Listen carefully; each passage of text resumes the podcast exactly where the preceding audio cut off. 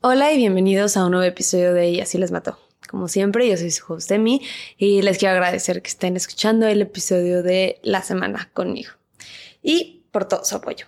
No se les olvide unirse al Patreon en donde saco dos episodios extras al mes y que pueden ir a probar gratis una semana. La suscripción después de eso es de 3 dólares mensuales y hay más de 16, 17 episodios que pueden escuchar ahorita.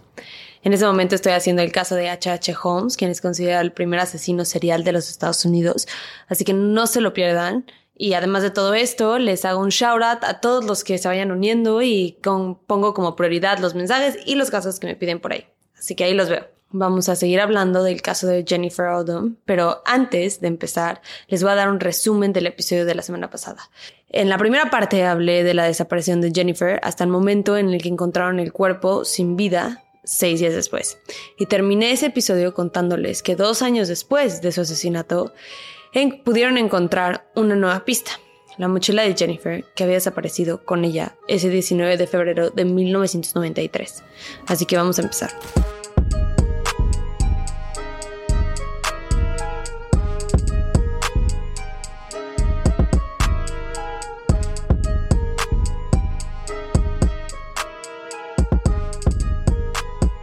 El 5 de enero de 1995, una pareja buscando piezas de metal encontró la mochila turquesa de Jennifer. Adentro todavía tenía sus libros. La encontraron en Springfield, Florida, a 40 kilómetros de donde Jennifer había desaparecido. Y en esos artículos encontraron huellas dactilares que no eran de ningún miembro de la familia de Jennifer, ni de Jennifer, ni de la pareja que habían encontrado la mochila. Lo que les decía a la policía que era posible que tuvieran las huellas de el asesino. Un paso gigante en un caso que no había tenido movimiento en dos años. Sin embargo, las huellas no coincidían con nadie y no iban a ser hasta 30 años después, en este año 2023, que por fin atraparían a su asesino. Y también las huellas pues, no eran necesariamente la evidencia estrella que ellos esperaban, porque es posible que en esos dos años alguien haya tocado la mochila, alguien que no tuviera nada que ver con el asesinato de Jennifer. A través de los años tuvieron a varios sospechosos y les voy a contar solo de uno, porque creo que es importante ver cómo la evidencia circunstancial no necesariamente indica el culpable y por eso no es suficiente en una sentencia la evidencia circunstancial, especialmente en un homicidio, o sea, tienes que tener mucha más evidencia. Uno de los sospechosos más fuertes en este caso fue un hombre llamado Frank Potts. Potts estuvo en la cárcel de 1982 a 1988 por el abuso sexual de un niño y cuando salió continuó con su trabajo, que era un trabajador como que se movía de lugar a lugar, o sea, que iba buscando trabajo por toda la costa este de Estados Unidos haciendo diferentes trabajos dependiendo de la estación del año. Y luego en 1994 le dieron una sentencia vitalicia en Florida por el abuso sexual de una niña de 11 años. Y cuando estaba cumpliendo su sentencia encontraron el cuerpo de un joven en su propiedad en Alabama, un trabajador que pues, había viajado y trabajado con él, que desapareció en abril de 1989. Se llamaba Robert Earl Giants. Además, manejaba una pickup de los 70s azul. Era mucha evidencia circunstancial.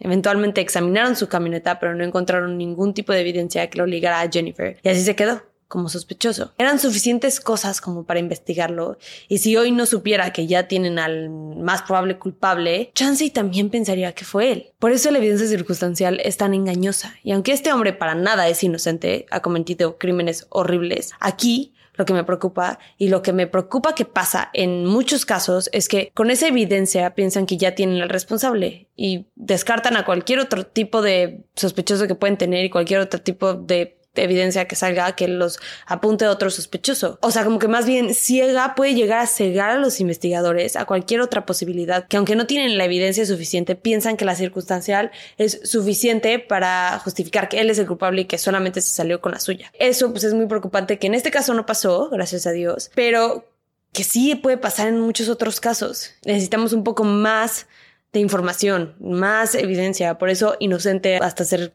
comprobado culpable. Les quiero contar de un producto para todos los que usan maquillaje y bloqueador todos los días, que deberíamos hacer absolutamente todos y todas, o que solamente quieren cuidar su piel.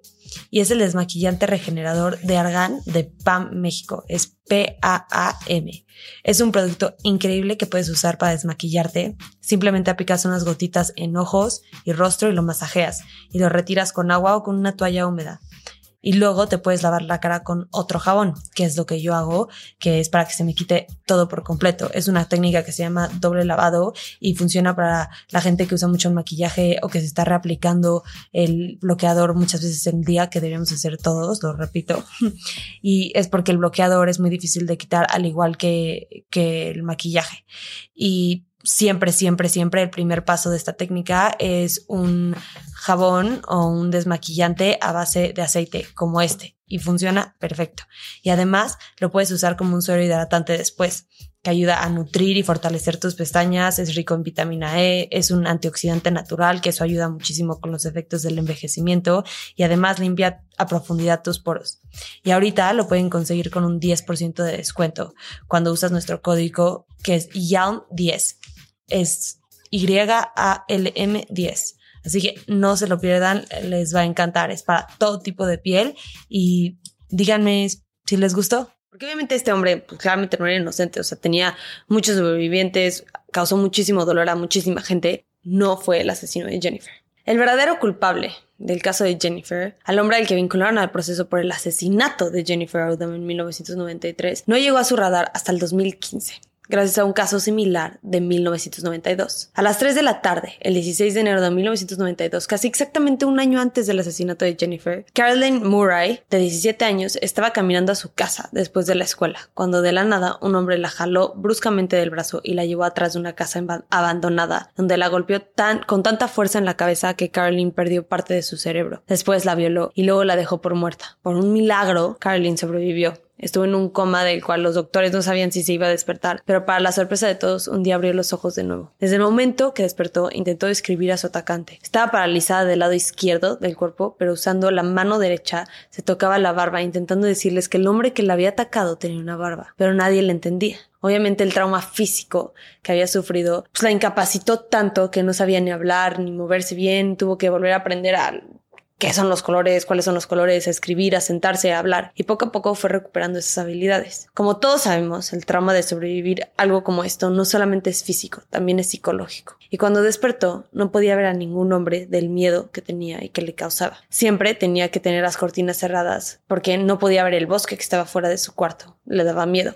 Y repetía una y otra vez, hombre malo bosque. Después de dos años pudo describir al hombre que la atacó ese día y la policía circuló un boceto, pero nadie pudo identificar al sujeto. Sin embargo, esa no era la evidencia más importante que tenían en este caso. No sé muy bien en dónde estaba, pero encontraron ADN del atacante. No sé si era sangre, sudor u otra cosa, pero tenían un perfil de ADN completo que a través de los años lo analizaron con nuevas tecnologías, pero siempre regresaba un resultado negativo. Hasta el 2015, cuando el ADN coincidió un 50% con un individuo en el sistema CODIS, la base de datos que tienen Estados Unidos que guardan todas las huellas dactilares del ADN de los convictos. Eso significaba que este individuo era hijo del dueño del ADN. Así es como llegaron con Jeffrey Norman Crum, de 61 años. Fue sentenciado en el caso de Carly. Pues ahí ya había justicia para Carly y los detectives del caso de Jennifer estuvieron los siguientes años recolectando evidencia en su contra por el caso de Jennifer. Para empezar, los crímenes eran casi idénticos. Caminando a su casa después de la escuela. Las, habían sido, las dos habían sido golpeadas en la cabeza. Caroline fue violada y se sospecha que Jennifer también. Las dos fueron en el condado de Pasco,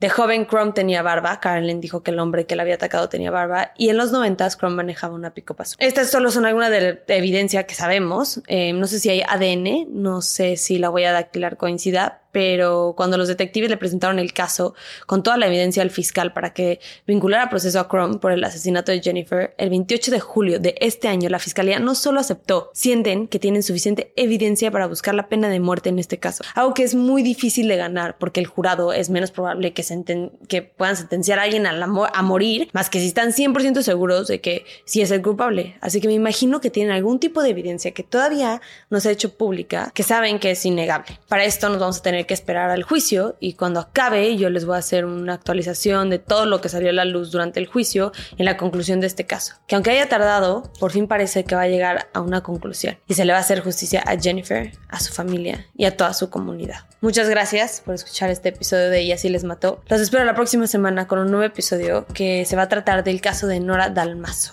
Así que no se lo pierdan, vayan al Patreon y al grupo de Facebook. Gracias. Bye.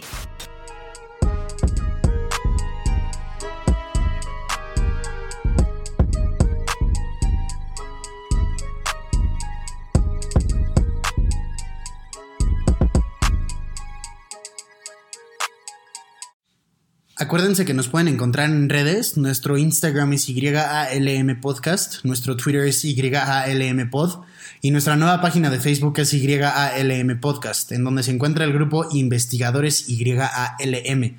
En este grupo vamos a estar teniendo discusiones respecto a los casos que vemos semana con semana, así que ahí lo pueden checar. Gracias, bye.